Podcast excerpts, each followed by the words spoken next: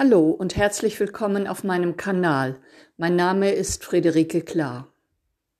Glücksgefühle heißt dieser Beitrag. Heute Morgen, als ich aufwachte, hatte ich ganz große Glücksgefühle. Ja, wie kommt das? Ich schlafe gerne bei offenem Fenster, egal zu welcher Jahreszeit. Ich mag frische Luft und äh, brauche das einfach. Und im Frühjahr freue ich mich dann auf den Gesang der Amseln morgens ganz früh im Morgengrauen. Und heute war es endlich wieder soweit.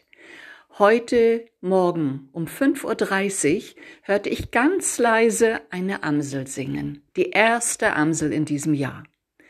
Und mein Herz weitete sich, weil dieser Gesang der Amseln ist so ein Zeichen von, jetzt geht's los, jetzt kommt das Frühjahr. Jetzt wird es warm und wärmer, die Tage werden lang und länger.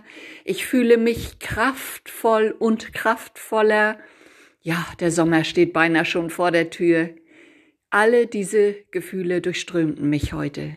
Und so begann der Tag besonders schön und voller Freude.